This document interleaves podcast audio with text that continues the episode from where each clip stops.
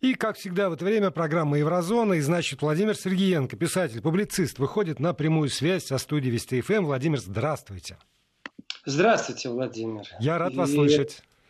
Взаимно. Вы в студии, я правильно понимаю? А куда же я, собственно, с подводной лодки? Кто-то должен, Нет, понимаете, кто-то... кто-то должен. Кто-то должен. Ну, я не верю, не надеюсь, и я знаю, что скоро мы в студии обязательно тоже встретимся. И э, и тогда Все... вы произнесете свою коронную фразу «Здравствуйте, уважаемые радиозрители». Да, здравствуйте пока что, уважаемые радиослушатели. Начинаю э, еврозону. И сегодняшнюю еврозону я начну с события, которое произошло в Германии сегодня в среду, как это принято при рабочей сессии Бундестага. Э, в Германии был допрос канцлера, точнее канцлерин канцлерши, если уж вы хотите, да. Канц, канцлерки. Канцлерки, да. Я тут вас прерву для того, чтобы напомнить слушателям, что несмотря на то, что Владимир Сергеенко отсутствует в студии, но наши технические возможности безграничны. И если вы напишите в WhatsApp или Viber на номер 8 903 170 63 63, то тогда э, мы оба увидим ваше сообщение. 8 903 170 63 63 для для WhatsApp и Viber, либо смс-портал, короткий номер 5533, платная смс, начинающаяся со слова «Вести», обязательно тоже попадет на экраны и к Владимиру Сергеенко, и ко мне. Так вот, уважаемые друзья, уважаемые радиослушатели, э, ситуация очень простая. Э, в Бундестаге есть э, такая возможность по средам. В старые времена это было как бы, ну, такая процедура, в которой члены правительства присылали каких-то своих заместителей. Они всячески избегали этих сред, потому что по среду Бундестаг, парламент Германии, имеет право задавать любые вопросы, как правило, это неудобные вопросы членам правительства. И члены правительства в старые времена э, любили прислать каких-то своих помощников. Э, вот. И в этом отношении много что изменилось, абсолютно много что изменилось. Э, в эту среду на допрос в Бундестаг была вызвана Меркель, Ангела I, Ее Величество, самая сильная женщина, Э, не только в Германии, она несколько раз признана была и сильнейшим политиком, человеком года в других, э, не только в германских СМИ, и на всей планете. И я имел честь как-то наблюдать этот допрос, который по средам происходит, именно в тот день, когда была Меркель. Происходит это так. Меркель стоит на трибуне, она себя чувствует очень уверенно, она себя чувствует действительно хорошо, у, у нее Э, знаете, так видно даже, что она как будто у себя дома. Вот она в парламенте, как будто у себя дома. Хотя парламент это далеко не ее дом и не канцлер Амт. И в этом отношении, конечно, удивительно смотреть, когда вдруг канцлер шатается от вопросов прямом смысле слова. То есть э, ей задавали вопросы депутаты, и видно, вот там ее партия задает вопрос, ну, подыгрывающий, такой вопросик, чтобы Меркель могла для себя э, обязательно какой-то плюс выиграть, э, кассировать какое-то определенное мнение. Если же это оппозиция, то вопрос поострее, так, чтобы неуютно было. И когда я произнес слово «шатается», да, я видел действительно, как под вопросами Меркель зашаталась, в прямом смысле слова. Э, тогда встал представитель партии левых, мне кажется, это бывший глава комитета по бюджету из партии левых. Э, и она в связи с тем, что она понимает, что она задает, она поставила такой вопрос-претензию. И Меркель что-то ей ответила, и у нее, вот знаете, улыбка с лица сползла. То есть она до этого чувствовала себя как дома, она э, ощущала, вот, знаете, такое господство, она здесь барыня, и тут оппозиционер задает вопрос, и улыбка сползает, и Меркель вроде как к ней поворачивается, а ощущение было, что она пошатнулась. И по правилам вот этих вопросов по средам там есть полностью регламент, когда выступил представитель правительства, Меркель все-таки это глава правительства, и это может быть министр любой, и задаются вопросы, и есть возможность добавить вопрос. То есть вот депутат задал вопрос, у него минута, три минуты Меркель отвечает, после чего он может еще раз добавить свой вопрос. То есть там четкий регламент, и председательствующий, э, конечно же, в парламенте этот регламент очень сильно э, блюдет. И вот когда был задан вопрос от оппозиции, Меркель вроде как повернулась, и было ощущение, вот, что она зашаталась. И когда был второй вопрос, ну вот реальное было ощущение, что Меркель зашаталась. То есть такая монолит, глыба, руководитель государства, одного из мощнейших э, в Европе, Э, одной из влиятельнейших на планете с точки зрения экономики, активно принимающей участие в многих переговорах, и вдруг вот этот вот монолит глыба, она зашаталась. То есть не было ощущения больше, что это глыба. Она поплыла. Еще можно такое сравнение э, дать, как вот если в боксе используют боксеры, вот если противник поплыл от удара куда-то там хорошо попавшего в челюсть, висок, вот это состояние, когда дезориентировал, и противник набрасывается, добивает. Но регламент такой, что не добьешь. Но вот ощущение ощущение было, что Меркель потеряла как-то вот равновесие и э, свою, скажем так, это мое авторское мнение, но свою барскую вот такую манеру, мы все сможем, я вообще все сделаю, вот эту барскую манеру Меркель тут же потеряла, потому что э, когда глава комитета по бюджету спрашивает определенные вещи, она знает изнутри кашу. И там была непосредственно претензия, и Меркель даже в темпе речи изменилась. Почему я так подробно вспоминаю вот то, что я видел лично в Бундестаге? Там есть такая возможность подняться заранее регистрируешься, и группы туда приходят. Мы были там со студентами, которые видели все это вживую. Э, там запрещена фото- и видеосъемка, с э, журналистами право находиться, но трансляцию и фото- и видеосъемку имеет право только ограниченно аккредитированное количество СМИ делать. Это немецкий, но трансляция идет live, то есть ее можно посмотреть, и выступления тоже. Почему я все это так подробно описываю, свои воспоминания? А дело в том, что Меркель сегодня была на таком же допросе в Бундестаге. Она была на этом э, допросе, и, скажем так, у нее была возможность объясниться с народом, то есть не с Бундестагом, не с депутатами, а именно с народом Германии, который очень-очень сильно начинает бурлить. И я рассказывал об этом в Еврозоне во время выходных, что новая такая вот спонтанная политическая сила, которая называется поперечное мышление, эта сила набирает обороты, и вот сейчас у них на странице висит, что опять на субботу э, у них есть разрешение на митинг, то есть оно обрабатывается, но теперь они подали разрешение, минуточка, барабанная дробь, внимание, на 500 тысяч человек на 500 тысяч человек. То есть вначале было 3, потом 50, потом 5 тысяч, теперь на 500 тысяч они подают разрешение официально на сайте. И, например, известный блогер в Германии, который э, не на шутку вступил в, в схватку с, э, скажем так, с общественно-государственными СМИ Германии, то есть с официальной позицией, э, в принципе, я его речь расцениваю в субботу как абсолютно антимеркелевскую. Это не было как-то антиправительственное, это не было антигерманская речь, он хвалил присутствующих на этом митинге за то, что они собрались вместе выступить против Меркель. И все недовольство, которое в Германии сейчас есть, связано, понятно, недовольство с, э, в первую очередь с ограничительными мерами, в первую очередь. Но на самом деле все намного глубже. Э, если мы возьмем, например, отрасль авиасообщений, 80% просто рухнуло. Рабочие места сокращены. И есть регионы, в которых это очень сильно чувствуется. Ну, Штутгарт один из таких регионов, где тоже чувствуется очень сильный удар экономический. И недовольство, которое есть, вот бурление, которое есть, оно направлено не против ковида. То есть там вот выступал когда Кен, Ян Кепсен, э, его можно найти в интернете под Ken э, и у него удалили пару видеороликов, в которых вроде бы он выставляет конспирологические теории про коронавирус, но на самом деле все подводится к тому, что мы верим в то, что коронавирус есть. Не надо нас называть конспирологами. Мы знаем, что нужна дистанция, мы знаем, что нужна гигиена. Мы вообще ничего этого не отрицаем. Мы хотим поговорить о другом. Мы хотим поставить претензию к Меркель, которая под шумок взяла сейчас чуть ли не превратила страну э, в, э, в меркелевский режим. Вот такие слова звучали, то есть антидемократический режим. И сегодня, выступая в Бундестаге, конечно же, Меркель э, могла объясниться. То есть не перед Бундестагом, не перед депутатами, а перед немецким народом. Это очень важно.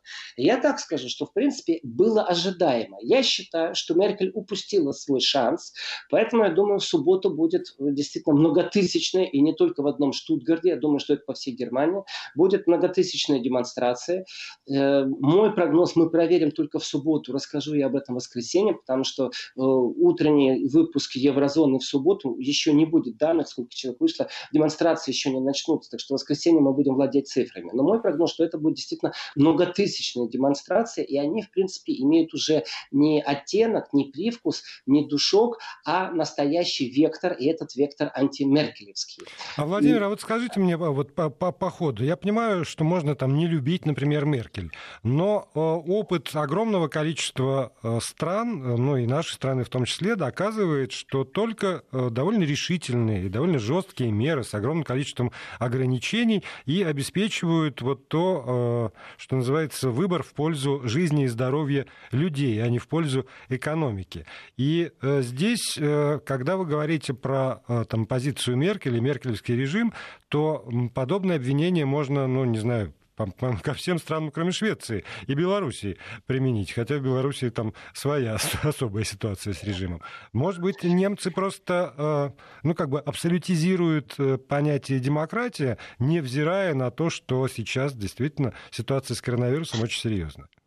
Э, Владимир, и да, и нет. Я так скажу, и да, и нет. И, в принципе, чтобы интригу долго не держать, я сейчас объясню, почему так важно сегодня было выступление Меркель э, в Бундестаге, потому что Меркель сегодня атаковала Россию, можно так сказать.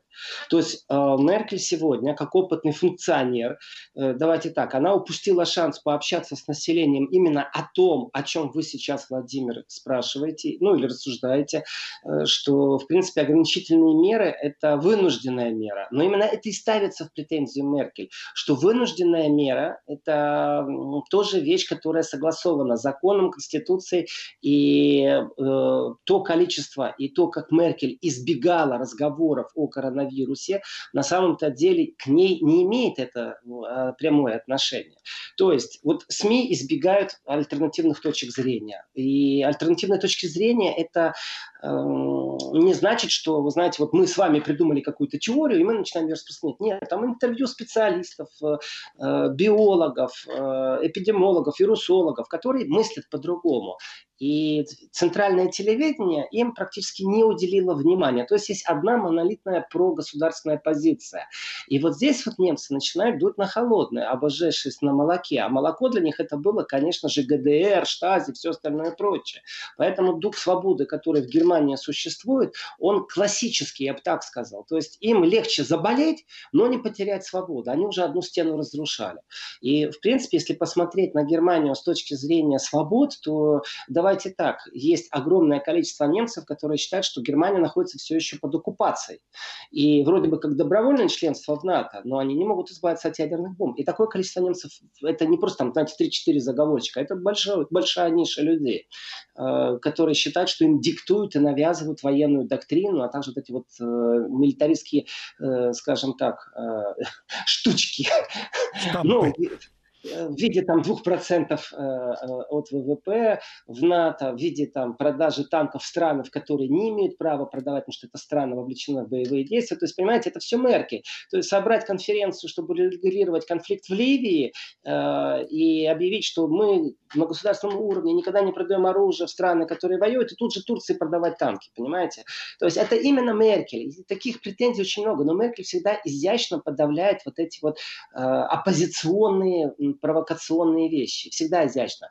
Но дело в том, что в парламенте нету представителей как раз того движения, которое сейчас на улице. Улица э, сейчас диктует определенную антимеркельскую повестку. И Меркель сегодня, я так скажу, она имела козырь. И этот козырь она шикарно разыграла. То есть она, ну давайте так, это мое личное мнение. Какой глагол хочу, такое и применяю. Так вот, она промямлила по поводу коронавируса, по поводу э, мы должны. Вот она промямлила. Но она абсолютно не мямлила, когда она стала вытягивать козырь вот этот разговор о России. Вплоть до того, что газеты вечером сегодня уже пестрели, но в любом случае онлайн очень много сообщений о том, что Меркель говорит о том, что она может э, нанести ответный удар России. Пусть спекулятивные заголовки, э, но вы знаете, когда Меркель говорит, что к ней чудовищно отнеслась э, Россия, что это чудовищное событие, то есть а фокусировка всего внимания от Мерлина газетами сейчас переносится на акцент, что Меркель очень жестко ответила России. На, э, и теперь вопрос, на что она ответила, как она ответила, какие она оставила себе запасные коридоры, и какие э, все-таки airbag, знаете, подушки надувные, которые спасают в машинах при ударе, какие она подушки себе оставила. А теперь давайте без интриги я объясню, что произошло. Меркель сегодня сказала, что хакерная атака, которая произошла на, в принципе, на нее, у нее есть такой депутатский отдел, можно так сказать, и, и там украли несколько гигабайтов хакеры почты. Это правительственная почта, и что, в принципе, это чудовищная атака. И что есть доказательства того, что эта атака была из России. И атака-то была не вчера. И вдруг, вот смотрите, весь народ застыл как экономика будет двигаться. Народ застыл в объяснении, какие программы, почему вынужденные ограничения, почему ограничения в свободах. То есть ждут э, слова, весомого слова э, политика номер один Германии. Она отвечает на это, бла-бла-бла-бла, то есть там жвачку проживала. И она, когда говорит о России, я, в принципе, э, слушая ее, понимал, что это хороший корм, я бы так сказал, прикорм даже, э, для того, чтобы увести всю медийную повестку, сконцентрировать не на том, что она абсолютно без зуба э, отчитывалась о проделанной работе по коронавирусу, и о том, что оппозиция ей тоже, кстати, без зуба сегодня вопросы ставила.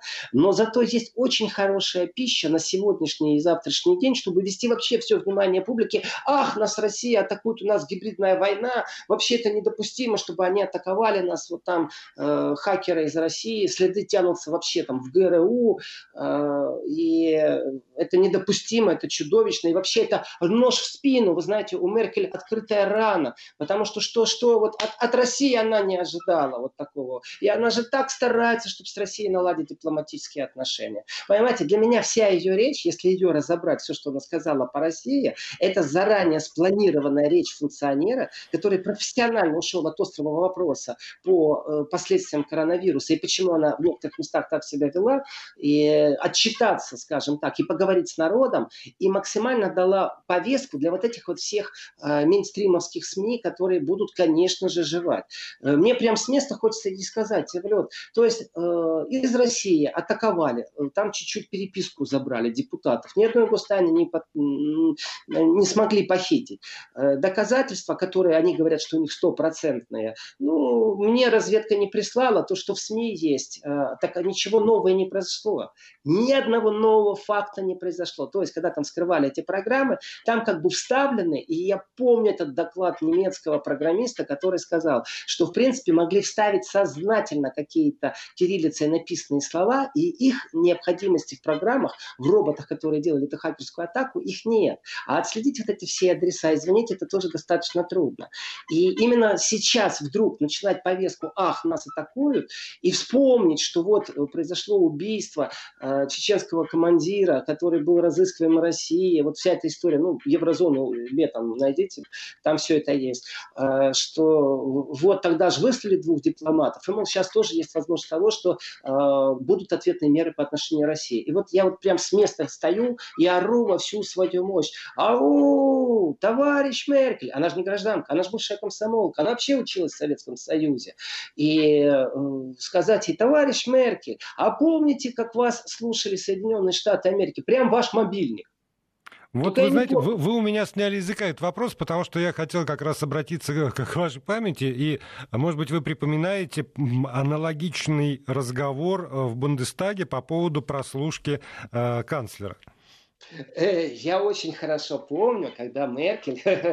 В Бундестаге я не помню такого разговора. То есть, чтобы Меркель вот это вынесла на повестку, на повестку и в среду вынесла, когда ее допрашивают депутаты, ну, она оправдывается перед депутатами. Это достаточно э, сильный демократический инструмент, прямые вопросы э, вот канцлеру в среду, или там нужным они вызовут министра энергетики, там еще что-то. То есть, ну, мощный инструмент, конечно. И всегда так смотришь с напряжением, потому что это интересно, и особенно я люблю наблюдать изящество, как оппозиция начинает вот выискивать, ну, хоть какой-то недочет, знаете, чтобы себя поднять. Вот всегда интерес, прям как болеешь за наших, за не наших, как будто футбол, удар, а, а, гол, вот в таком духе. В этот раз этого не было. И я не помню, чтобы Меркель говорила э, в среду о том, что ее прослушали. Зато я очень хорошо помню, когда очередной раз ей поставили вопрос, во-первых, что это не только оскорбление, что это не только пощечина, э, что это вообще не, не по-товарищески, ну никак, ни разу. Ну мы же свои вроде бы, США, Германия, да. Уважаемая госпожа Меркель, ваш телефон, после что вы будете делать? Она сказала, мы этот вопрос закрыли. Страница перевернута. Это, кстати, типичная европейская э, отговорка, когда ты с ними много общаешься и знаешь, они, э, когда их тыкаешь сильно во что-то, э, что им не очень нравится, они говорят, так, мы все уже проработали, вопрос закрыли, так, следующая тема. Когда вы попробуете так сказать, да, мы вот э, проработали и даже нашли тех, кто плохо относился на территории России, там, э, к нашим же российским журналистам, мы страницу закрываем, они еще минут 15 будут и гундосить, и гундосить, и гундосить, и гундосить. И будут дальше, вот, они не смогут остановиться. Но их методика, она срабатывает, когда вот все-таки честные отношения. И э, я не вижу честных отношений, потому что с тех пор в Германии Поверьте мне, не только простой люд, но и политики, не только злые журналисты, блогеры, а вот именно политики, депутаты говорят каждый раз, а почему Меркель так? Владимир, вот почему это все уже после выпуска новостей? Продолжаем программу. Владимир Сергеенко, писатель, публицист, на прямой связи со студией Вести ФМ. Эм. У вас есть возможность задавать свои вопросы или высказывать свои суждения по поводу услышанного э, с помощью WhatsApp и Viber на номер 8 903 170 6363 8 903 170 63 63. Либо используйте смс-портал, платные смс на номер 5533 со словом «Вести» в начале текста. Владимир, вот наши слушатели э, пытаются копать в корень, что называется. Скажите, а это не подготовка со стороны Меркель отказаться от «Северного потока», вопрошает Мария. Вы знаете, насчет Северного потока большая радость, что судно, которое может продолжить работы, находится уже там на месте, плюс э, зарегистрировано движение э, с отправной точки, или, скажем так, складской точки, которая должна трубы на судно поставлять. И постройка, она не имеет никакого отношения к э, нраву, желаниям или э, вообще мнению Меркель. Там все по-другому. И насчет газа, вы знаете, Германия как раз все прекрасно понимает, и Меркель э, не будет подыгрывать американцам. У нее была уже такая возможность, поэтому я смотрю э, на это скептически. Ну, мол, что Меркель сейчас начнет какую-то атаку на Северный поток-2. Другое дело, что сейчас находится в разбирательстве э, попытка э, официальных, э, это официальные органы э, Германии, подогнать Северный поток-2 под действующие нормативы Евросоюза. И это будет судебное разбирательство, оно не будет очень простым. Вряд ли, я думаю, в этом месяце оно закончится. У нас на днях разбирательства как раз до такого-то числа, вот у нас через пару дней как раз истекает э, срок, когда уже должны быть первые ответы. Смысл очень простой.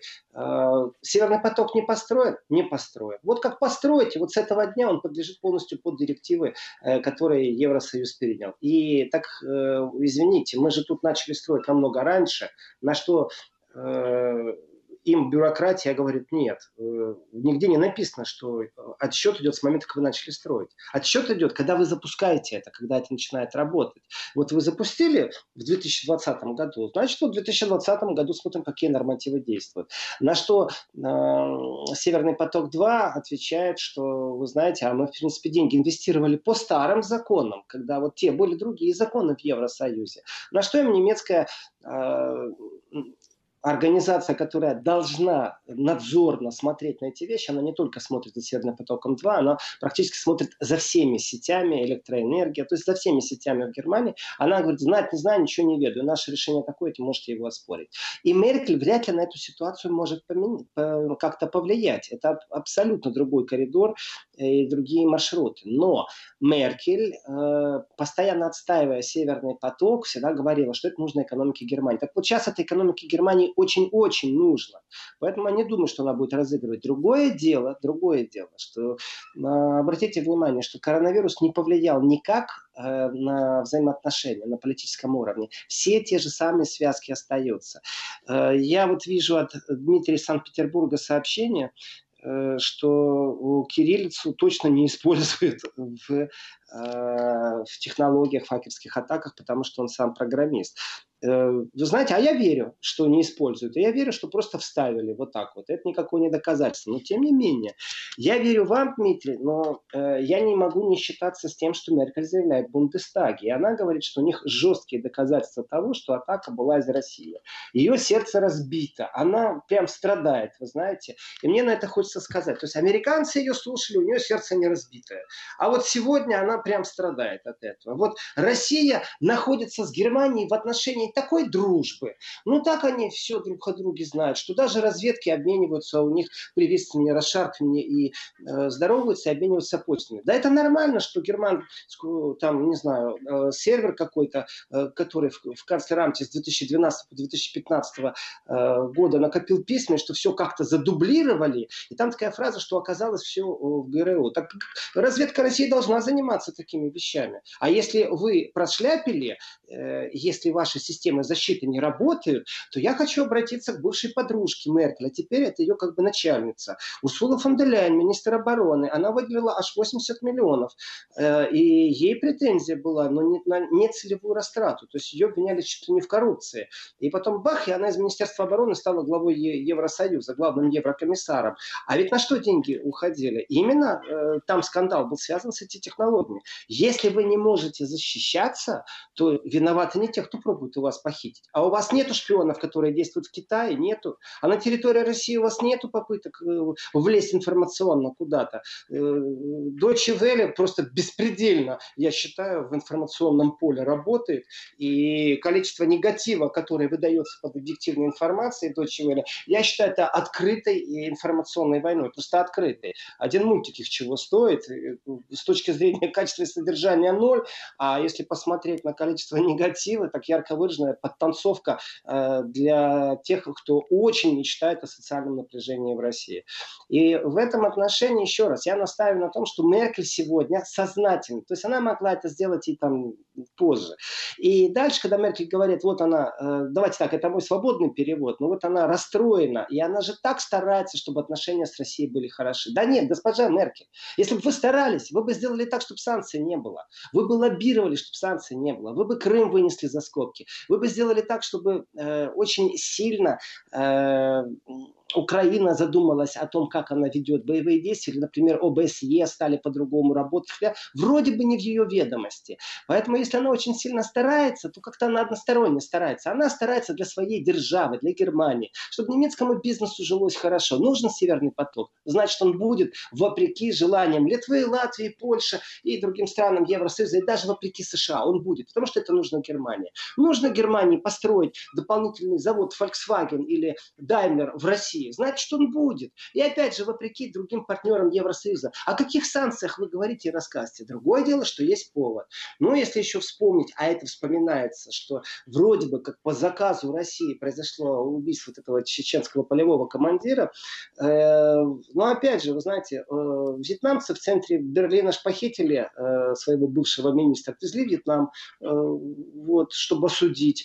Да, повозмущались, но никак нельзя сравнить возмущение всегда, которое в сторону России или там в сторону другую. И в сторону Америки максимально достали все э, э, вот эти огнетушители и очень сильно дули на то, чтобы, не дай бог, вот там критическую взгляд в сторону США не усилить. Это же союзнички. Поэтому ну, я не удивлен, если действительно Россия атаковала. Вот я не удивлен. Э, но я точно так же не удивлен, если кто-то подсовывает сознательно кириллицу в какие-то там эти э, э, программы и высвечивается, что это на кириллице, а дальше пошло-поехало. Я так скажу, до тех пор, пока не будет совместных органов, совместных договоренностей. Вот был договор ПРО, который ограничивал ракеты средней дальности, и все четко знали, вот мы его здесь выполняем, здесь не выполняем. Э, все остальное руки развязаны. Вот пока не будет таких договоров по информационному пространству, по киберпространству, э, можете обижаться сколько хотите. И можете высылать там российских дипломатов. Да вы их так их вышлите, если вам захочется. Э, Меркель оставила вроде за собой право на действие и вот это право на действие, которое Меркель за собой оставила, ну, мы тоже не знаем, когда его включат и вообще включат ли. Вполне возможно, что будет именно тот протокол, о котором я сказал в начале программы. Мы эту страницу закрыли, она поговорит с Владимиром Владимировичем Путиным о недопустимости. Э, Владимир Владимирович Путин скажет Меркель э, тоже какие-то слова, после чего скажет, мы эту страницу закрыли, все, живем, работаем дальше. Потому что я не могу себе представить сегодня, что это является поводом для каких-то разрушений решительных действий, которые между Россией и Германией. С точки зрения санкций, где они есть, там они есть. Огород не изменился, и э, все посадки, все зерна рассыпаны, цветут бурно, все в порядке. Еще раз, я отношусь к этому как к абсолютному профи- э, профессионализму э, госпожи канцлерши, потому что, или как вы сказали, Владимир, канцлерки, да? да. Потому что слово э, канцлер в немецком языке, оно имеет и женский род канцлерин. И э, Ангела Первая, она абсолютный профессионал, знаете, у власти она очень долго.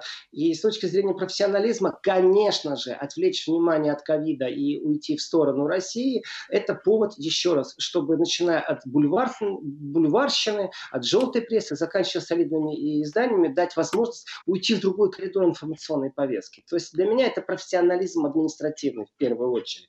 Но я не думаю, что это хоть как-то повлияет э, на отношения э, там, Россия и Германия. Вот не думаю.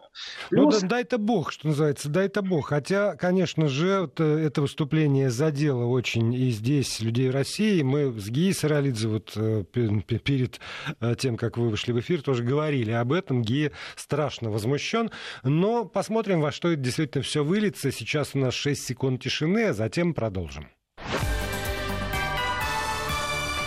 Вести ФМ. Владимир Сергеенко, писатель-публицист э, в эфире. У нас с вами, Владимир, чуть менее 8 минут.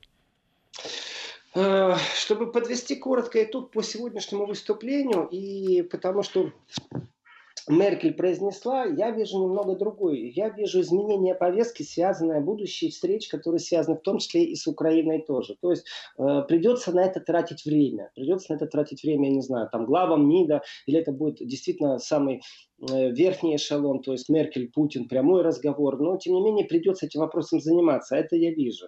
Э, потому что Меркель сегодня все-таки подчеркнула, что она хочет продолжить стремиться к хорошим отношениям с Россией. Если она хочет стремиться, значит все замечательно. То есть она не закрыла эту дверь, то есть она не хлопнула, не сказала все, э, с Россией больше не дружим. Да, неприятно, да, вот должна об этом поговорить, но не больше. Так что э, я не вижу ничего страшного, я вижу спасательный круг еще раз, э, просто чтобы выйти э, из повестки коронавируса и поговорить о чем-то другом. Вот это я вижу. Давайте я Меркель закрою, потому что э, у нас есть очень интересная вещь, э, о которой нужно говорить. Это многих интересует. Э, как у них там, они же все-таки раньше начали, как у них там закрывается, открывается, и в том числе э, шенгенская зона. Э, в ближайшее время вот, открывают первые, кто границы, это между собой границу откроют Германия и Австрия. Э, и, в принципе, полноценно откроет, потому что сейчас коммерческие перевозки, для коммерческих перевозок от границы все равно работают, они открыты. И разговор идет и о туризме, и в том числе о вообще передвижении физических лиц. То есть, чтобы мы с вами могли тоже передвигаться. И в Европе есть такая установка сейчас э, о том, чтобы в равных эпидемиологических э, по кризису районах, не знаю, как сказать это вот, ну, таким более простым человеческим языком, если у них статистика одинаковая, то почему бы в этих районах э, не открывать границы? Вот, а вот, да, вот здесь вот я тоже я бы уточнил, потому что сегодня было несколько выступлений в, на, на уровне европейских структур, что Европе надо поскорее открывать границы. И вот у меня опять вопрос. Вот то, что говорят в Брюсселе, это рекомендация для национальных правительств в этих условиях? Условиях? Или это все-таки на уровне директивы рассматривается? Э, э, Владимир, смотрите, там ситуация очень проста. Насчет директивы вряд ли она поступит, потому что такой смелости у Урсулы фон де Ляйен просто нет. Вот просто у Евросоюза нет. Другое дело, что они обязаны реагировать, потому что представители крупнейших консервативных фракций сейчас в Европарламенте, они сделали такое обращение, что все, э, нужно открывать границы, внутренние границы Евросоюзу уж точно нужно открывать. И дальше разговор идет о том, что нужно предоставить план, какие шаги, как это все будет проходить. То есть снимание пограничного контроля, вот как это все будет происходить. И представьте себе, что это письмо на самом деле говорит о том, что такого плана нет. Они еще даже не задумывались на тему, что внутри Евросоюза граница находится под замком. Ведь это же действительно нонсенс. Но польские пограничники стреляли в воздух за попытку гражданина Германии пересечь границу между Чехией и Польшей. Это вот сейчас произошло. Это действительно нонсенс. И э, вы знаете, письмо, которое подписали многие руководители национальных делегаций, которые входят во фракцию, это самая большая, я так сказал, это э, фракция правящая в Европарламенте, если так можно ее назвать. И это представители тех фракций, которые э, правят во многих странах, то есть консерваторы. И вы знаете, обязательный карантин для граждан, которые въезжают в другие страны, это же тоже вопрос. То есть, если сегодня э, румын румын попробует попасть в Германию, по логике вещей он должен быть на карантине. Вот по логике вещей. И э, то, что Германия и Австрия снимают полностью все ограничения по движению границ, это, знаете, первый поезд пошел. А дальше разговор идет, как будет запускаться туризм, как будут запускаться рестораны. То есть вот все эти моменты, они хотят запротоколить э, через Брюссель, то, что вы, Владимир, спрашиваете, э, чтобы уже не было разногласий, чтобы не получилось, что вот какая-то страна решила по-своему идти, а вдруг она пойдет по пути Швеции. И, кстати, э, я прочитал сообщение, должен на него отреагировать. А что у нас, э, типа, э, ну, имеется в виду у нас в России, вот про альтернативные вещи говорят? Да, говорят. Вот я лично говорил, неоднократно, слушайте Еврозону чаще, и на телевидении, и о шведской альтернативной модели очень много говорили, что это за модель и какая там статистика, печальная она или не печальная, к чему она ведет и как это все происходит. И возвращаясь к к снятию э, блоков, блокпостов на границах и по поводу туризма. Я так скажу, уважаемые радиослушатели, дорогие радиослушатели, вот Пожалуйста, если вы вдруг увидели билеты, которые по дешевке сейчас будут сбрасывать в большом количестве, чтобы нарастить количеством рейсов передвижения, не торопитесь покупать по одной простой причине. Евросоюз еще внутри себя не договорился, какие шаги, будет ли вот этот вот Gesundheit-пас, э, ну вот этот, э, подскажите мне, Владимир. Э, Открытие границ, пересечение границ, как? Это, что? Нет, нет, нет, это справка о том, что вы здоровы или что вы а, или то, то есть, или... да, тест, результаты тестов на коронавирус, скорее всего, введут. Будет ли, да, будет ли это введено как э, обязующий документ для пересечения границы, мы ничего не знаем.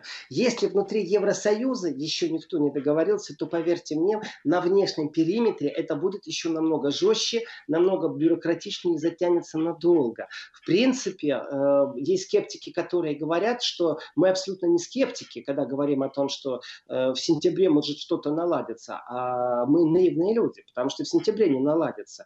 И то, как я вижу, как реагируют реагируют Испания, Франция, Италия на открытие курортов и Греция, потому что они задыхаются без туристов. И я вижу, какое сопротивление идет из Брюсселя, что, смотрите, вы можете запустить, но один стандарт должен быть для всех. И там начинается большой скандал, потому что если Испания скажет, открыли курортные места, и у нас не надо 2 метра между людьми расстояние, чтобы было, то все туристы поедут в Испанию, и тогда Италия останется ни при чем. И тогда не будет денег э, из туристической отрасли оседать в итальянском бюджете. Поэтому они очень хотят, чтобы Брюссель распределил как-то равномерно и сделал то, что вы говорите. С одной стороны, это директива, которая будет к сведению, но с другой стороны, очень многие хотят, чтобы это была обязательная директива к исполнению из Брюсселя, связанная с, с пошаговым снятием и возвращению, ну, пошаговым снятием всех ограничительных мер и возвращению к той старой жизни до коронавирусной.